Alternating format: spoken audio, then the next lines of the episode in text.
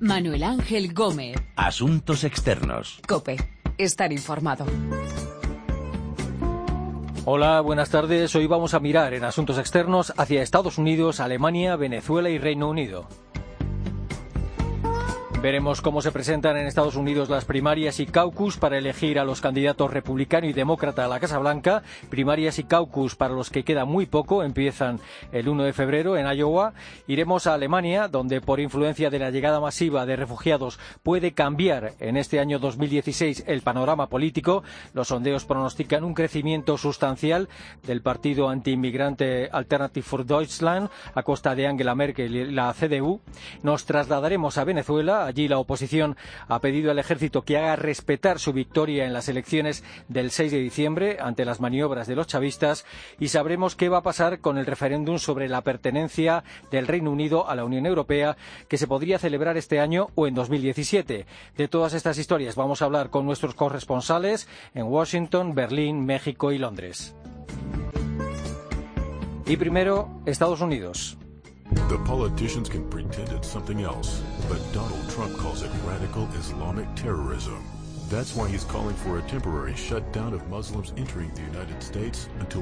Los norteamericanos miran ya de reojo hacia Iowa y New Hampshire, donde dentro de solo unas semanas van a arrancar las primarias y los caucus que decidirán quiénes serán los candidatos en las elecciones presidenciales de noviembre. Uno de esos candidatos sustituirá a Barack Obama en la Casa Blanca. Escuchábamos el primer anuncio del aspirante republicano Donald Trump en televisión. Washington, Juan Fierro, buenas tardes. ¿Qué tal? Buenas tardes. Hola. ¿Cómo se presentan estas primarias y caucus y quiénes son los favoritos ahora mismo del lado republicano y del lado demócrata en las primeras citas en Iowa y en New Hampshire?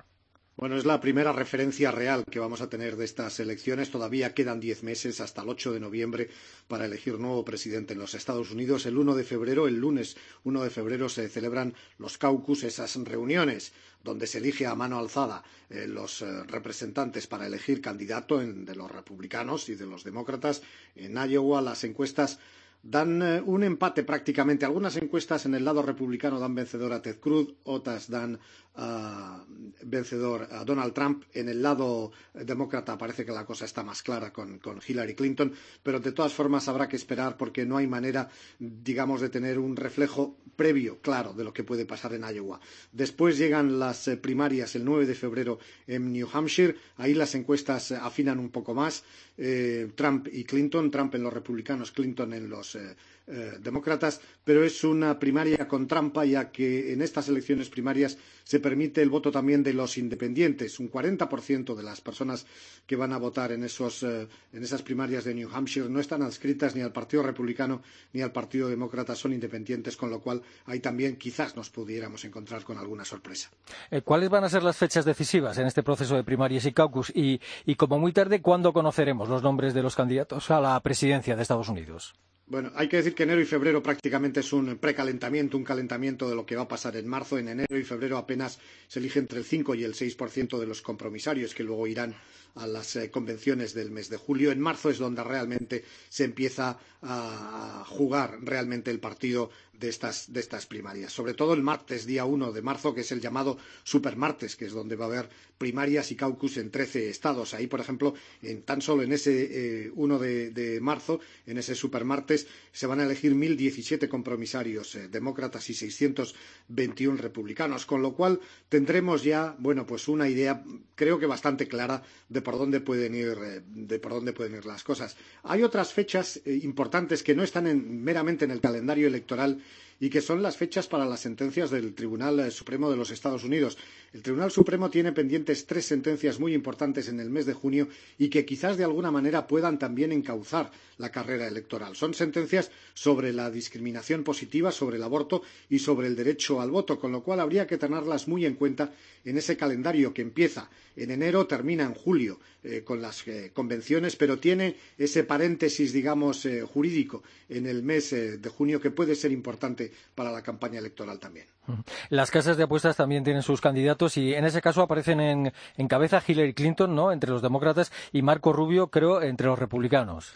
Marco Rubio es más bien un tapado. Muchas encuestas hablan de Ted Cruz fundamentalmente. Además, sería como el, el candidato del establishment del partido, del partido eh, republicano, porque todavía dentro de ese establishment de los dirigentes del Partido Republicano hay muchos que no ven con muy buenos ojos a Donald Trump. Quizás las encuestas van por un lado, pero también quizás eh, bueno, el pensamiento de los estadounidenses y sobre todo de los que piensan en votar republicano va por otro lado. En la campaña electoral, eh, la estrella o el candidato que da más titulares continúa siendo el multimillonario Donald Trump. Eh, ¿Siguen los republicanos temiendo la posibilidad de que se presente como independiente si no gana las primarias del Partido Republicano? Efectivamente, solo hay un nombre ahora mismo en la campaña, que es Trump, Donald Trump. Eh, Trump firmó un compromiso y lo dijo públicamente en el último debate que él solo se presentaría como republicano a estas elecciones, que nunca entraría en la carrera electoral como independiente. Pero esa sombra, esa sombra figura permanentemente en la campaña electoral, porque yo creo que los republicanos, otra vez, los dirigentes, no se fían de Trump y Trump tampoco se fía de los dirigentes del Partido Republicano. De hecho, en las últimas semanas ha tenido un enfrentamiento muy duro con los republicanos de Virginia, con los responsables del Partido Republicano en Virginia. Va a ser una sombra que creo va a estar eh, permanente durante toda la campaña. Y además hay otra sombra en este aspecto también, que es la, celebración eh, de la reunión en el mes de julio donde se va teóricamente a proclamar al candidato, la convención republicana eh, esa convención está diseñada simplemente para proclamar al, al, candidato elegido durante las primarias y los caucus, pero la dirigencia del partido puede cambiar la convención y declararla una convención abierta, es decir, donde se vote al candidato y luego se proclame. Con lo cual le podrían decir, si las relaciones entre Trump y los eh, dirigentes republicanos no van por el buen camino, el Partido Republicano, sus dirigentes, le podría decir a los compromisarios, oigan, vamos a replantearnos lo que está pasando aquí, vamos a votar quién es el mejor eh, candidato para los republicanos en las próximas elecciones. Mm. ¿Algún candidato como el republicano Ben Carson ha cambiado totalmente su equipo de campaña ahora, ¿no? Para ver si así gana terreno en las encuestas es que a Carson, eh, que empezó muy fuerte, incluso en algunas encuestas iba el primero, y durante muchísimo tiempo el segundo, muy pegado Donald Trump, pues realmente ha caído en, las últimas semanas al tercer, incluso hasta al cuarto puesto, superado por Ted Cruz y por, y por Marco Rubio. Todo viene después de un discurso sobre política exterior donde realmente el, el neurocirujano retirado Ben Carson la verdad, la verdad es que eh, no ofreció un, eh, un no, no, dio un buen discurso y a partir de ahí empezó a caer en, las encuestas. Este movimiento total, porque ha cambiado a los máximos responsables de su campaña, intenta eso, intenta recuperar de alguna manera bueno, esos buenos puestos en las encuestas, pero parece que, que Carson se va a estabilizar ahí en ese tercer cuarto puesto. Mm. ¿Y hasta qué punto el expresidente Bill Clinton se está mojando o se va a mojar en la campaña de su esposa, de Hillary Clinton? Bueno, hasta ahora, eh, total. Es más, en las últimas horas ha dado sus primeros mítines en solitario. En, New Hampshire va a estar durante dos días también dando mítines eh, en solitario en, en, Iowa. Ahora mismo la confianza de la campaña de Hillary Clinton sobre Bill Clinton es total, pero también lo era hace ocho años cuando empezó la pugna entre Hillary Clinton y Barack Obama y al final la campaña de Hillary Clinton tuvo que retirar a Bill Clinton eh, de la campaña electoral porque dañaba más que ayudaba a la candidatura de, de la ex primera dama. Vamos a ver qué pasa en esta ocasión. También hay que decir que Bill Clinton es uno de los principales objetivos en los ataques de Donald Trump. Vamos a ver hasta qué punto hasta ahora no ha entrado a contestar a Donald Trump. Vamos a ver si llegado un punto Bill Clinton se cansa de Donald Trump, entra al trapo de lo que le está poniendo Donald Trump y luego veremos si la campaña de Hillary Clinton evalúa eso como positivo o negativo. Ahora mismo, en estos momentos, a espera de los caucus de, de Iowa y de las primarias de New Hampshire, desde luego Bill Clinton está en primera línea de la campaña de la ex primera dama. Hold me back, I'm about to spaz. Yeah, about four or five seconds from wildin'. And we got three more las primarias y caucus que vienen en Estados Unidos y en Alemania, la influencia de la llegada masiva de refugiados que puede cambiar el panorama político en 2016. Es steht völlig außer Frage, dass der Zuzug so vieler Menschen uns noch einiges abverlangen wird. Das wird Zeit, Kraft und Geld kosten. Un cambio en el panorama en el que saldrían perdiendo Angela Merkel y los cristianodemócratas. Decía Merkel hace unos días que la llegada masiva de refugiados exigirá mucho al país y que tendrán que invertir tiempo, dinero y voluntad. Berlín, Rosalía Sánchez, buenas tardes. Buenas tardes, feliz año. Feliz año. Eh, Merkel está más vulnerable a causa de su política tolerante hacia la acogida de refugiados en Alemania, algo que beneficiaría sobre todo a partidos como el antimigrante Alternative für Deutschland, ¿no? Sí, es un partido que nació como un partido anti-euro, pero que ha ido recogiendo el voto antisistema que se está generando en Alemania por diferentes eh, motivos sociales, fundamentalmente, y que está catalizando el malestar que, causa socialmente esa llegada masiva de refugiados, esa sensación de descontrol administrativo, y bueno, lo estamos viendo en las encuestas, cómo se está haciendo un hueco electoral. Eh, ¿Con qué apoyo contaría ese partido antiinmigrante, según los sondeos? ¿Y este partido qué relación tiene con un movimiento como Pegida? Bueno, en cuanto a las encuestas, hay encuestas que les dan hasta el 10% a nivel federal, en unas si hoy mismo se celebrasen elecciones, pero las proyecciones a futuro, es decir, eh, teniendo en cuenta cómo va subiendo esa valoración y esa intención de voto con el tiempo, en unas mm, próximas elecciones tendrían hasta el 20% mm, de intención de voto. Digo en proyecciones, ¿no? no en encuestas ya hechas. En cualquiera de los casos es una cantidad muy considerable, sobre todo teniendo en cuenta que, la política alemana está en un proceso ahora mismo de fragmentación. Había dos grandes partidos que están perdiendo muchísimo voto y debido a esa pérdida de los grandes, pues los pequeños cobran relevancia. Uno de los pequeños, quizá el más importante por el efecto sorpresa que causa y por su capacidad de, aglutinar, como decía, ese descontento social, es Alternative für Deutschland. Y sobre su relación con Pegida, pues eh, AfD, Alternative für Deutschland, comenzó siendo un partido anti-euro, anti-rescates, mm, pero se ha ido modificando, ha ido amasando otro tipo de electorado y el pasado verano, en un congreso eh, que se celebró, pues fue eh, personas conocidas del movimiento Pegida, anti-extranjeros, anti-musulmanes, los que se hicieron con, la, con el comité ejecutivo, digamos, los fundadores del partido quedaron fuera y actualmente pues es el brazo político del, movimiento anti-extranjeros. Al mismo tiempo, la CSU, los socios bávaros de Merkel, están exigiendo un límite de 200.000 refugiados al año en Alemania. Y, este partido quiere vetar, eh, además, la entrada de refugiados sin papeles. Bueno, las posiciones de la CSU, eh, de Horst Seehofer, su presidente, son mucho más duras que las de Merkel. En la gran coalición se ha llegado a un pacto tácito. La gran coalición la forma la CDU de Merkel, la CDU de Seehofer, que es de la que estamos hablando, y además del Partido Socialdemócrata. Estos tres socios han llegado a un pacto tácito, no hecho público, pero que se conoce de, bueno, mm, no criticar en exceso la política de la canciller, del propio gobierno, aunque haya diferencias, mientras se siga reduciendo la llegada de refugiados eh, al mes. Esa es la condición. Hemos estado eh, recibiendo 10.000 refugiados al día en Alemania en los momentos pico de este año 2015.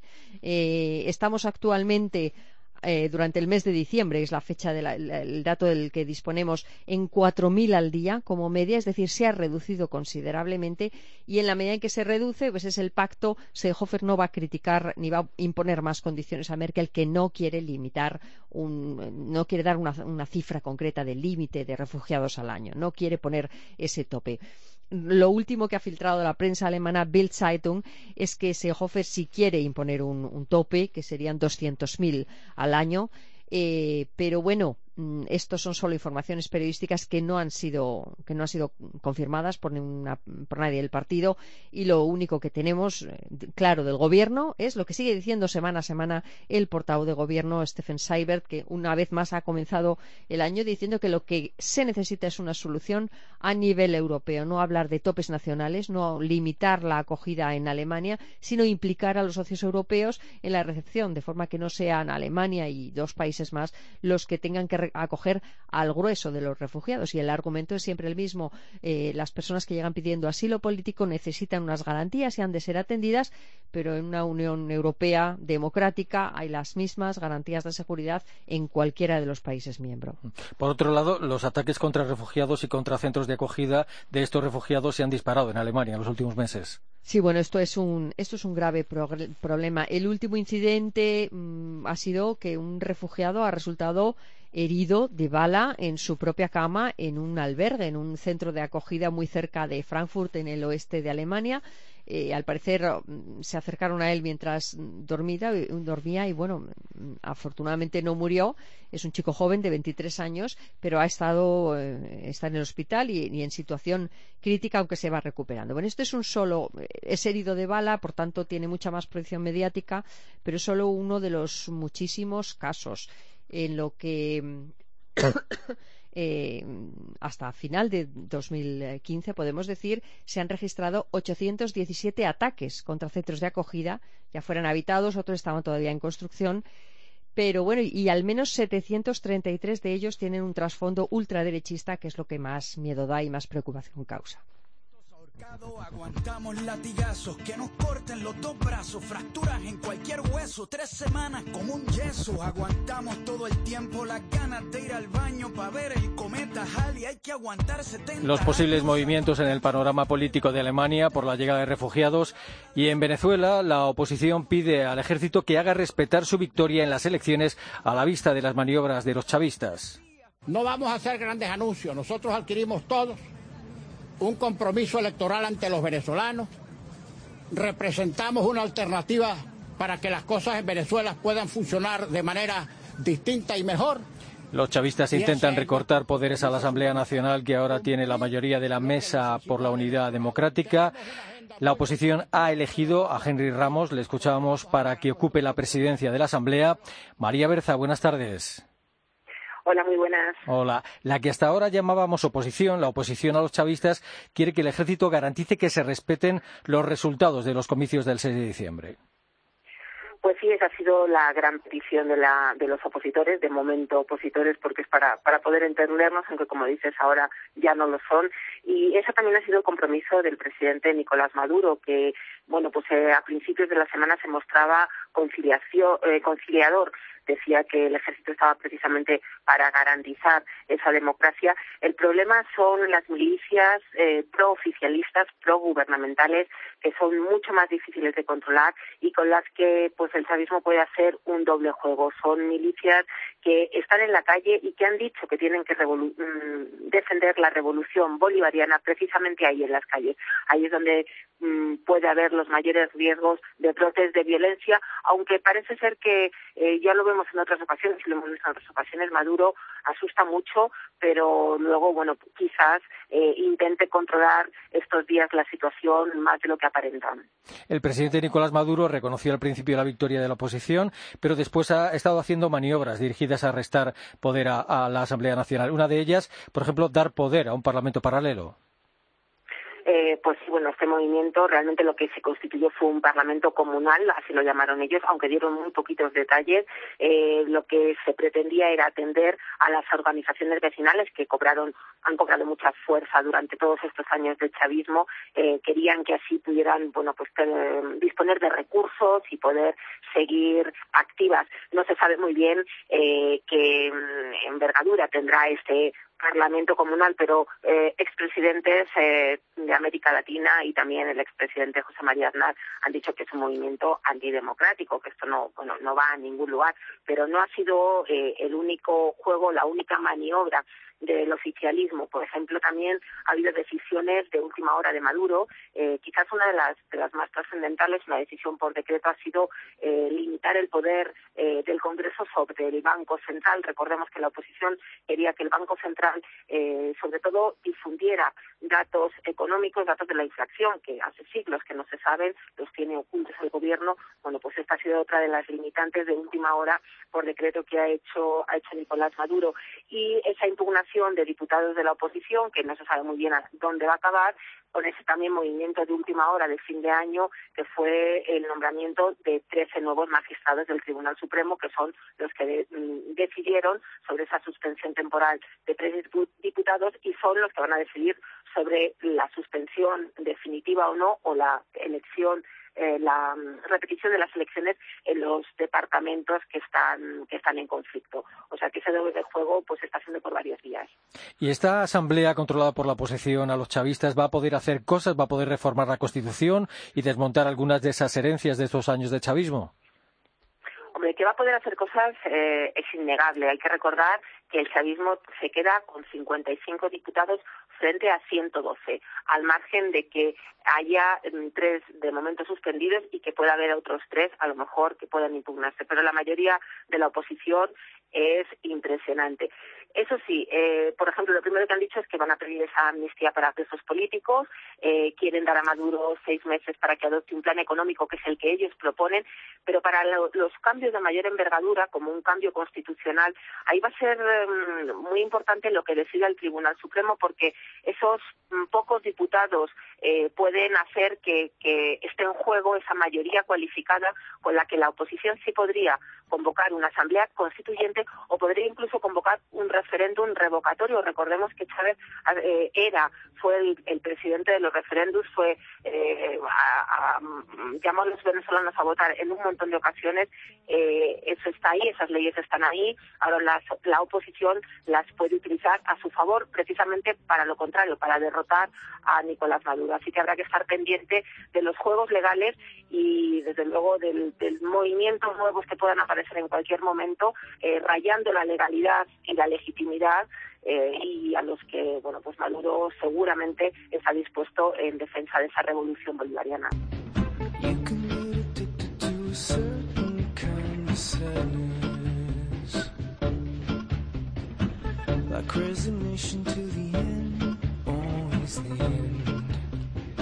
Las maniobras de los chavistas para quitar poder a la nueva Asamblea Nacional de Venezuela, controlada ahora por la oposición. Mientras tanto, en el Reino Unido, este podría ser el año del referéndum sobre su permanencia o no en la Unión Europea. But I believe that 2016 will be the year we achieve something really vital, fundamentally changing the UK's relationship with the EU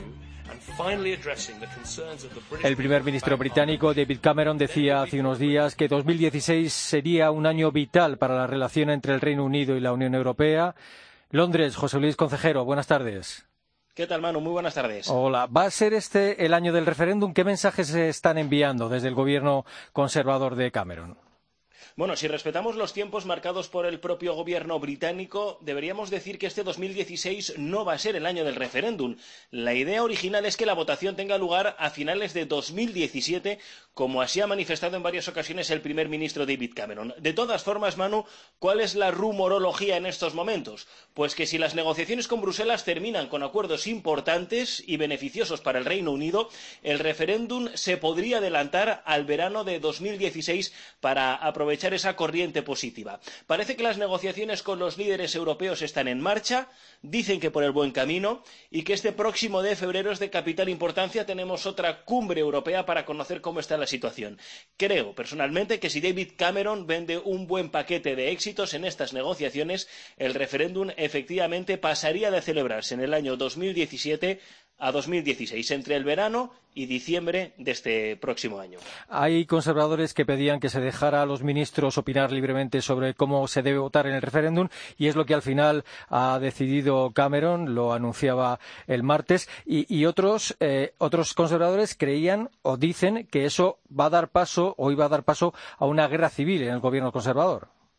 Sí, sí, sí, efectivamente. La idea del primer ministro, eh, como muy bien dices, es dar libertad de voto a todos los parlamentarios. Entre otras cosas, porque esta decisión de convocar un referéndum eh, para seguir o no en la Unión Europea se ha llevado a cabo por la presión de muchos euroescépticos dentro de los conservadores, también en los liberales, que llevan años pidiendo una salida de la institución o al menos una negociación que traiga un paquete de medidas positivas para el Reino Unido. Es importante recordar que dentro del propio partido hay muchos críticos con Europa entre ellos el propio alcalde de Londres, Boris Johnson, al que muchos señalan como sucesor de Cameron. Y respecto a los críticos con Cameron que dicen que no debería haber libertad de voto, tenemos a Helsenstein, eh, uno de los hombres fuertes de gobiernos anteriores, ha sido ministro durante muchos años y asegura que el voto libre podría provocar, asegura literalmente, una guerra civil entre los conservadores y una guerra de la que tardarían en recuperarse. El exministro conservador concretamente dice que hay que votar sí, sin fisuras,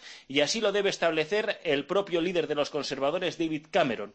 En caso contrario, los ministros que no crean en Europa deberían irse a su casa. Han sido unas palabras muy polémicas y muy duras, pero la clave está en que ahora mismo podemos decir que entre los conservadores habrá libertad de voto a la hora de hacer campaña a favor del sí o el no en la Unión Europea.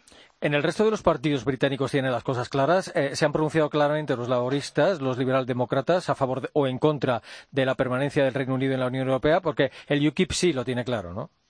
El USIC efectivamente lo tiene muy claro, es el partido eh, independentista, por decirlo de alguna manera, el, partido de la independencia en el Reino Unido, lo tiene claro desde hace eh, muchos años, quiere que el Reino Unido esté fuera de la Unión Europea, ya así lo ha dicho su líder, Nigel Farage, eh, que es un antieuropeísta reconocido y en ello está centrando sus esfuerzos. Entre los, entre los laboristas, Jeremy Corbyn ya ha dejado claro que no va a hacer campaña a favor del no a la Unión Europea. Por tanto, habrá también libertad de voto entre los laboristas. Sí que es verdad que aquí dentro del partido también hay muchos euroescépticos y muchas personas que piden salir de la Unión Europea, muchos parlamentarios de peso. Veremos qué es lo que ocurre finalmente. Y entre los liberaldemócratas, eh, sí que es verdad que es un partido que ya apenas tiene influencia después de las últimas elecciones generales.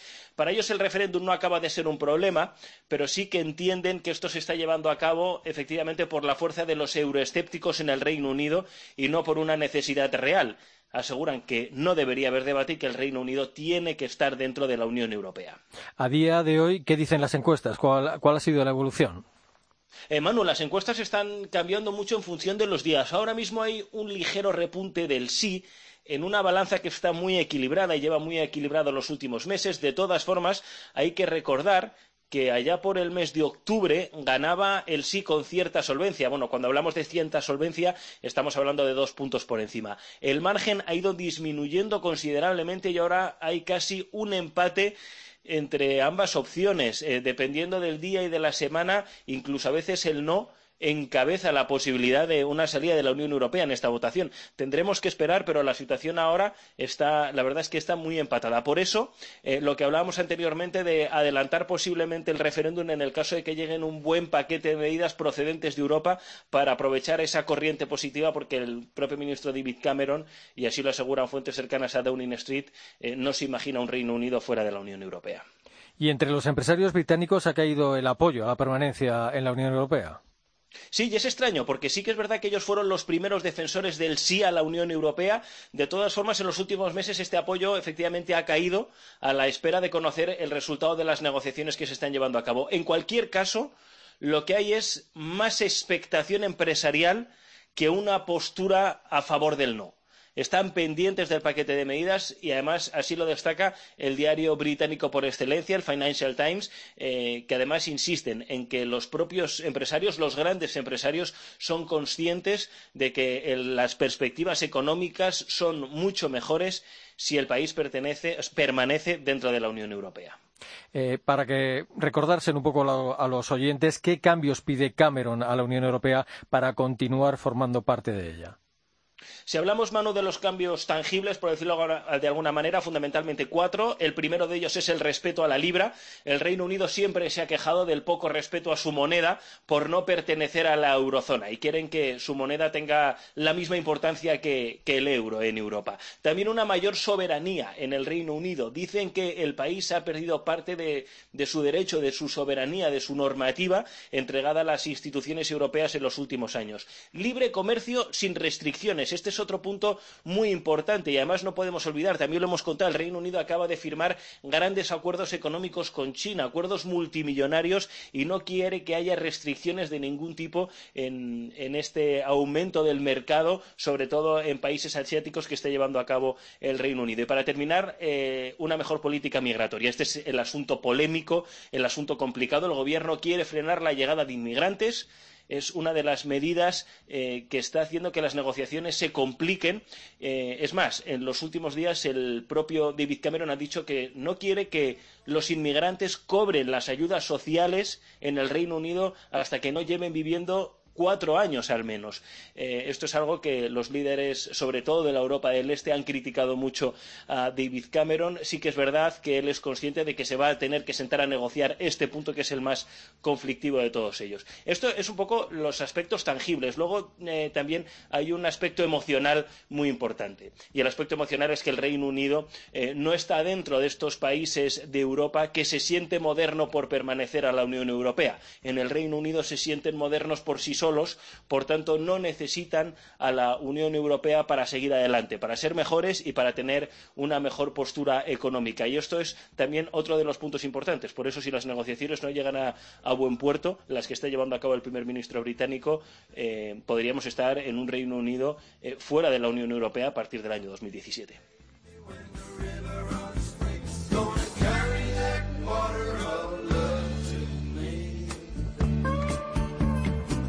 Reino Unido, Venezuela, Alemania y Estados Unidos han sido nuestros puntos de interés hoy en asuntos externos con nuestros corresponsales en Londres, México, Berlín y Washington. Recuerden que nuestra dirección de email es asuntosexternos.cope.es y que también estamos en Twitter, Asuntos Externos Todo Junto. Continúa ahora el informativo mediodía, información nacional e internacional con José Luis Pérez.